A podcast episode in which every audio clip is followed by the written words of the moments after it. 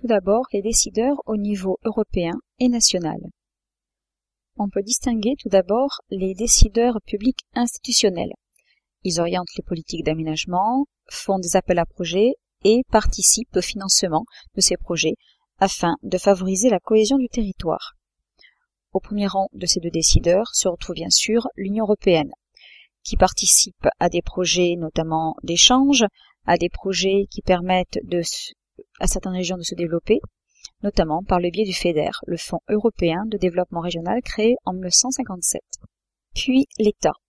Il finance les grands travaux d'intérêt national et il est partenaire dans les travaux envisagés dans les contrats de projet État-région, les CPER. Ensuite, les établissements publics à compétence nationale qui interviennent dans les aménagements spécifiques, comme par exemple le réseau ferré de France. Et enfin, le troisième groupe de décideurs de niveau national et européen sont les intervenants privés. Avec le désengagement de l'État et des entreprises publiques, les entreprises privées sont de plus en plus sollicitées, notamment par le biais d'appels d'offres, qui visent à mettre en concurrence les entreprises pour choisir celles qui offrent le projet avec le meilleur rapport qualité-prix.